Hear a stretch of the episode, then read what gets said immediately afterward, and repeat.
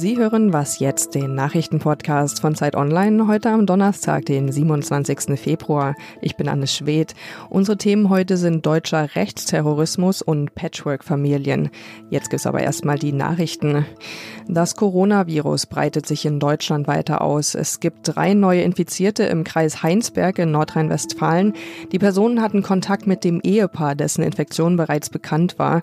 Der Krisenstab des Kreises will nun alle Besucher einer Karnevalsveranstaltung ausfindig machen, an dem das Ehepaar teilgenommen hatte. In Baden-Württemberg wurden bislang vier Infektionsfälle nachgewiesen. Außerdem wurde ein infizierter Soldat ins Krankenhaus in Koblenz eingeliefert. Die Bundesregierung will einen bundesweiten Krisenstab Stab einsetzen. Heute sollen dazu Details vorgestellt werden. Die britische Regierung stellt heute ihr Verhandlungsmandat mit der EU genauer vor. Die EU hatte ihr Mandat bereits veröffentlicht. Sie setzt in den Verhandlungen auf gleiche Wettbewerbsbedingungen. Großbritannien geht es hingegen vor allem darum, die wirtschaftliche und politische Unabhängigkeit des Landes wiederherzustellen. Die beiden Seiten haben nun bis Jahresende Zeit, um sich auf ein Freihandelsabkommen zu einigen.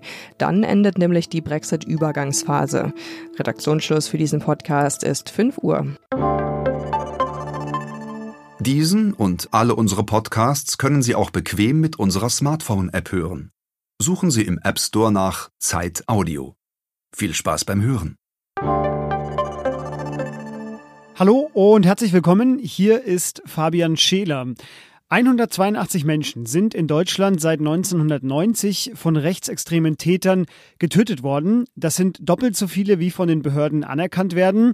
Die Zeit und Zeit Online listen in einer Langzeitrecherche jeden einzelnen Fall. Vergangenen Donnerstag kamen ja traurigerweise in Hanau neun weitere dazu. Einige Autoren beschäftigen sich deshalb in der neuen Ausgabe der Zeit im Dossier mit der deutschen Geschichte des Rechtsterrorismus. Und einer der Autoren ist Yassin Mushabash und er ist jetzt bei mir am Telefon. Hallo Yassin. Hallo, guten Tag. In eurem Artikel, da plädiert ihr ja dafür, rechte Gewalt als nicht unwichtigen Teil der deutschen Nachkriegsgeschichte wahrzunehmen. War das denn bisher nicht so? Naja, das war immer eine Realität, aber ähm, tatsächlich ist es schon so, und das beschreiben wir zum Beispiel auch ähm, in dem Dossier, ähm, dass weite Teile der Geschichtsschreibung über die Geschichte der Bundesrepublik Deutschland oder des wiedervereinigten Deutschlands ähm, äh, auskommen, ohne das eigens zu thematisieren. Also die äh, Bekämpfung der RAF, die Anschläge der RAF, das nimmt in der Geschichtsschreibung breiten Raum ein, ähm, das aber ähm, quasi ähm, in der gesamten Geschichte der Bundesrepublik Deutschland äh, immer wieder ähm, es mit großer Regelmäßigkeit zum Aufkommen von rechtsextremistischen Terrororganisationen kam. Das finden wir unterbelichtet. Ähm, Im Spiegel des fürchterlichen Ereignisses von Hanau war es uns darum ein Anliegen, ähm, das noch einmal sehr, sehr deutlich zu machen. Ihr erwähnt in eurem äh, Text auch den 11. September. Das ist ja eigentlich ein islamistisches Attentat in den USA gewesen. Ähm, ihr sagt aber, beim Sprechen über Rechtsextremen den Terror spielt ja auch eine Rolle. Äh, welche ist das? Nach dem 11. September war die Bekämpfung des Islamismus, des Dschihadismus äh, eben eine Priorität. Und ähm, das hatte gravierende Folgen. Denn äh, nehmen wir nur als Beispiel das Bundesamt für Verfassungsschutz ähm, da war das damals so, dass die ähm, Dschihadismusjäger äh, alle nach Berlin gezogen sind, in die Nähe der Regierung, äh, in, wo sie im Austausch standen, auch mit internationalen Partner, Nachrichtendiensten. Äh, die haben viel Aufmerksamkeit bekommen. Das waren die jungen, heißen, zum Teil neu eingestellten, äh, gut ausgebildeten Leute. Und die Abteilung 2, die sich um die ähm, Bekämpfung des Rechtsradikalismus, ähm, Rechtsextremismus kümmert, die ist in Köln-Korweiler geblieben, in diesem, äh, in der eigentlichen Zentrale des BFV die aber in Wahrheit im, im Abseits steht und entsprechend wenig ähm, äh, durchlüftet worden ist da. Ähm, da sind nicht die besten Leute hingekommen. Da war nicht das große Augenmerk drauf, ähm, dass da äh, Leistung abgeliefert wird. Und auf diese Art und Weise ist die äh, Betrachtung, die Beobachtung von Rechtsextremisten in den Hintergrund getreten. Äh, und das hatte natürlich Folgen. Jetzt wurden noch kurz vor dem Anschlag in Hanau äh, Mitglieder der sogenannten Gruppe S festgenommen. Da gab es ein abgehörtes Gespräch, das ihr auch zitiert in eurem Text. Da hieß es, die Zeiten von Bürgerwehren, die seien vorbei, man sei schon viel weiter. Das sagte einer aus der Gruppe. Ähm, was war denn gerade an der Gruppe interessant, an der Zusammensetzung dieser Gruppe so interessant?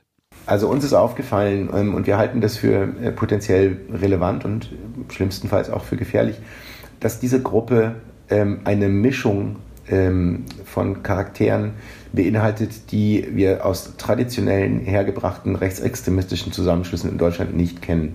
In der Vergangenheit war das so, dass die meisten Gruppen auf persönlichen Kennverhältnissen beruhten, dass es Leute waren, die sich gemeinsam radikalisiert waren, die sich ideologisch sehr nah waren und räumlich oft auch sehr nah waren.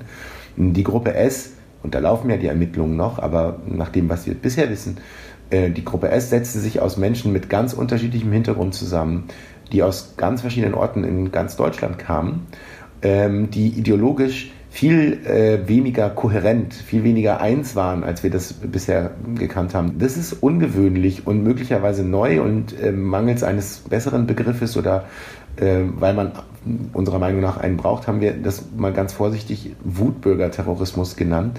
Und auch das ist sozusagen wichtig für so eine Geschichte, wie wir sie unternommen haben, weil das der Beginn einer neuen Phase sein könnte. Rechter Terror in Deutschland. Es wird Zeit, anders und intensiver vor allem darüber zu sprechen. Das ist die These des neuen Zeitdossiers.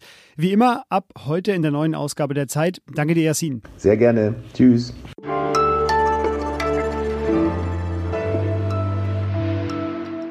Und sonst so? Haben Sie auch wen im äh, Bekanntenkreis, der auf die Frage, warum er jetzt gerade nichts ist, antwortet 16,8 oder 5 zu 2? Ich kenne diese Leute und ja, ich finde es auch immer etwas anstrengend, aber auch interessant, warum Menschen fasten. Seit gestern auch wieder hochoffiziell bis Ostern, zumindest für alle Strengen, die das durchhalten.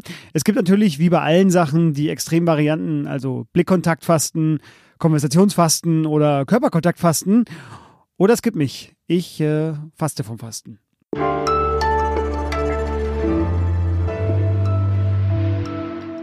Wir hier bei Zeit Online haben seit einiger Zeit ein Ressort, das den Namen X trägt.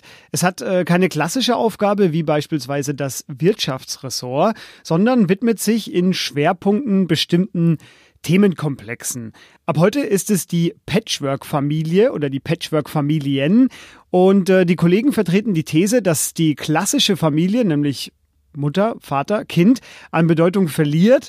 Äh, denn 7 bis 13 Prozent, ganz klar ist das nicht, äh, aller deutschen Familien leben heute schon als Stief- oder Patchwork-Familie. Das sind rund 2,4 Millionen Kindern, die bei einem alleinerziehenden Elternteil leben. In Ostdeutschland ist das fast jedes vierte Kind. Und deshalb widmet sich eine ganze Reihe von Artikeln und Reporterinnen diesem Thema. Und eine der Autorinnen ist jetzt bei mir. Hallo Katrin Blum. Hi. Katrin, du hast für diesen neuen Schwerpunkt eine Patchwork-Familie getroffen und porträtiert. Ähm, ich musste es mir selber aufmalen, ähm, wie viele das sind. Und ich glaube, du musst uns jetzt mal, wie wir Journalisten immer sagen, einen Küchenzuruf geben. Äh, wer mit wem und wie viele? Also es sind äh, insgesamt fünf Erwachsene und fünf Kinder. Da gibt es ähm, Uwe und Dani, die waren mal verheiratet miteinander, haben gemeinsam zwei Kinder. Während dieser Ehe verliebte sich Dani in Cat und kam auch irgendwann mit ihr zusammen, nachdem sich Uwe und Dani getrennt haben. Und ähm, Uwe verliebte sich dann in seine Jugendliebe Stefanie neu und äh, kam mit ihr zusammen. Die beiden haben zwei Kinder jetzt und Kat und Dani haben inzwischen auch noch eine Tochter, Carla, die durch einen Spendervater ähm, gezeugt wurde. Und zwar ist das der beste Freund von Kat, nämlich Sven. Da sind wir schon mittendrin in der Patchwork-Realität. Ähm, dieser neue Schwerpunkt hat sich genau deshalb ja dieses Thema eben ausgesucht. Er will neue Normalitäten zeigen. Äh, hast du denn sowas erlebt? Hast du Normalitäten erlebt? Ich habe weitgehend Normalität erlebt, ja. Also der Tagesablauf ist ähm, wie in jeder anderen Familie, die ich kenne, auch. Ähm, was bei der Familie vielleicht speziell ist, ist, dass ähm, die Organisation der Zusammenführung manchmal ein bisschen problematisch ist, weil natürlich beide Familien, die einen Uwe und Stefanie leben in Radebeul und Kat und Dani leben in Dresden mit jeweils zwei beziehungsweise drei Kindern. Und äh, natürlich haben die auch ihren Alltag. Und da ähm, dafür zu sorgen, dass die Kinder sich sehen und zusammenkommen, ist manchmal problematisch. Und was auch problematisch manchmal ist, sind die verschiedenen Herangehensweisen, Lebensweisen, Ansichten, auch Erziehungsansichten der verschiedenen Eltern. Aber im Großen und Ganzen ähm, irgendwie doch normal. Ja, ja weil ich wollte gerade sagen, das hört sich doch sehr auch nach einem relativ normalen, das ist immer so schwierig, wenn man normal sagt, weil es ja mit welchem Normal redet man eigentlich? Aber ja, das genau, klingt, das stimmt. Genau, es klingt ja. sehr, als hätte jede Familie das auch schon mal erlebt, ja. was die da erleben. Zum Abschluss noch eine vielleicht erstmal einfach klingende Frage, aber gar nicht so einfach zu beantworten. Hast du denn äh, glückliche Menschen erlebt? Ja, habe ich. Das sind, ähm, vielleicht fange ich da an, als ich angekommen bin. Da holte mich Cat äh, mit Carla vom Bahnhof ab. Und die erste Frage, die sie mir stellte, da waren wir noch beim Sie, wollen Sie mit uns Abendessen? Und dann habe ich mit denen Abendbrot gegessen und ähm, dann kam irgendwann Dani dazu. Am nächsten Tag lernte ich Uwe und Stefanie und die Kinder kennen. Und ähm, es war alles insgesamt sehr, sehr harmonisch.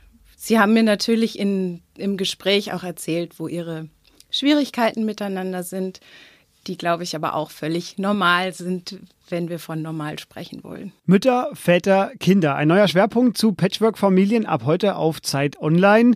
Neue Normalitäten mit welchen politischen Folgen? Das ist eine der Fragen. Unter anderem mit einem Essay zum Ende der Kleinfamilie, Interviews mit Paartherapeuten aus verschiedenen Ländern und psychologische Erklärungen zu glücklichen Patchwork-Familien und natürlich die äh, sehr gelungene Reportage von Katrin. Vielen Dank, dass du hier warst. Sehr gerne. Und das war was jetzt für heute. Schreiben Sie uns an wasjetzt@zeit.de, wenn Sie Themenvorschläge haben oder Kritik. Ich wünsche Ihnen noch einen angenehmen Tag und sage Tschüss.